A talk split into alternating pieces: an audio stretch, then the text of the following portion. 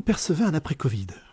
Forcément, nous sommes prêts et nous attendons les instructions du gouvernement pour le déconfinement. Qui devrait plus tarder. Ceci dit, depuis déjà plus de six semaines maintenant, euh, nous, nous gérons de façon quotidienne l'adaptation de nos équipes, de nos euh, prestations, sachant que chez Interaction, nous sommes partis d'un principe à travers toute l'Europe qui était de continuer l'activité et de continuer à laisser nos clients pouvoir accéder au site. Alors bien sûr, avec des mesures de précaution, des mesures de distanciation et des équipements spécifiques. Mais il faudra s'adapter parce que vraisemblablement, on va pas retourner la, la situation normale du jour au lendemain. Donc euh, ça sera un effort sûrement dans la durée.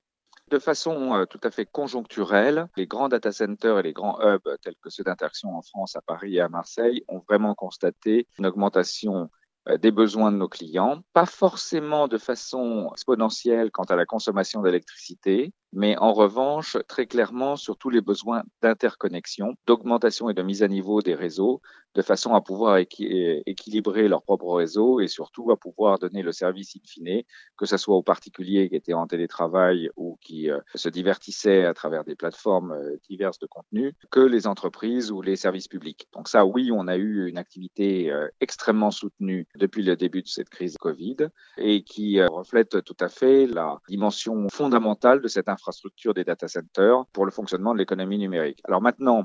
est-ce que ça va se transformer en, aspect euh, structurel, non pas conjoncturel? Sûrement, euh, sûrement parce que souvent l'expérience a montré, ça fait 20 ans que je suis dans ce métier, que à la suite d'un sinistre, ou à la suite d'une crise comme nous le vivons en ce moment, eh bien, les sociétés sont obligées, entre guillemets, de se reposer des questions qu'elles ne, se posent peut-être pas tous les jours, mais là qui sont mis euh, clairement sur le devant de la scène, euh, ou je devrais dire en tête de liste des questions qu'on a à se poser pour la continuité de leurs activités. Et donc, le, le recours à l'externalisation, le recours à des data centers gérés, maîtrisés correctement par des experts tels qu'Interaction, et surtout être présent dans des, hubs où on retrouve à la fois des acteurs de cloud, des acteurs euh, de réseau, des acteurs de CDN, des acteurs de peering et euh, des acteurs de sécurité, prend tout son sens euh, pour la transformation numérique et digitale des entreprises. Donc on, on, verra sûrement dans les prochains mois une activité très soutenue. D'ailleurs, l'activité commerciale, entre guillemets, et non pas simplement opérationnelle, a été assez soutenue, voire même très soutenue depuis début mars. Est-ce que la crise que l'on vient de connaître va avoir une influence sur le service que vous allez apporter à vos clients en termes de sécurité? Je, pense que le, fait que Interaction ait décidé dès le début d'assurer à travers toute l'Europe une continuité opérationnelle,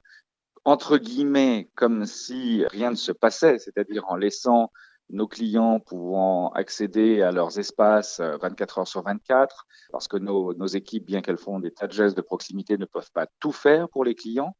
mais également euh, de pouvoir faire des livraisons, des retraits d'équipements. C'était pas simplement un postulat, c'était une réalité opérationnelle qu'il fallait mettre en, en, musique et qui euh, était disponible dès le premier jour. Ceci dit, on n'a pas eu une révolution non plus chez Interaction parce que déjà depuis euh, la crise ancienne, maintenant de plus de dix ans, du H1N1, nous avions tous les scénarios prévus pour pouvoir justement basculer des équipes, faire des équipes de backup, assurer une disponibilité, savoir déjà qui à l'avance serait en télétravail, qui ne le serait pas. Aujourd'hui, à peu près 60% des équipes support d'interaction sont en télétravail et le 40%, donc le reste, sur, sur site, marchant par des systèmes d'équipes backup. Donc, ça, ça a été la mise en application de plans très rodés. Sinon, d'ailleurs, nous n'aurions pas pu le faire en 24 heures tel que nous l'avons fait. Vous-même, où en êtes-vous? À titre personnel, ah bah je, je, vous cache pas que ça, a été effectivement une et c'est toujours une période intense, une période intense parce que nous, nous, gérons et je gère personnellement de façon quotidienne un comité de crise Covid euh, et adaptation opérationnelle euh, depuis maintenant six semaines, qui se rajoute d'ailleurs entre guillemets au business as usual parce que les, clients, les contrats, les prospects continuent de vivre et nous n'avons absolument pas vécu heureusement le ralentissement qu'on constate dans beaucoup d'autres secteurs d'activité euh, économique, que ce soit en France ou dans le monde. Donc euh, oui, oui, les équipes sont plutôt sollicitées et, euh, pour pouvoir répondre justement au mieux à toutes les préoccupations de nos clients, que ce soit effectivement pour leur trouver des solutions alors que même ont des problématiques de disponibilité de leurs équipes ou de leurs propres sous-traitants, ou tout simplement de, les aider à, à pouvoir permuter leur réseau. Et c'est là encore une fois où on voit l'intérêt d'être euh, non pas tout seul euh, euh,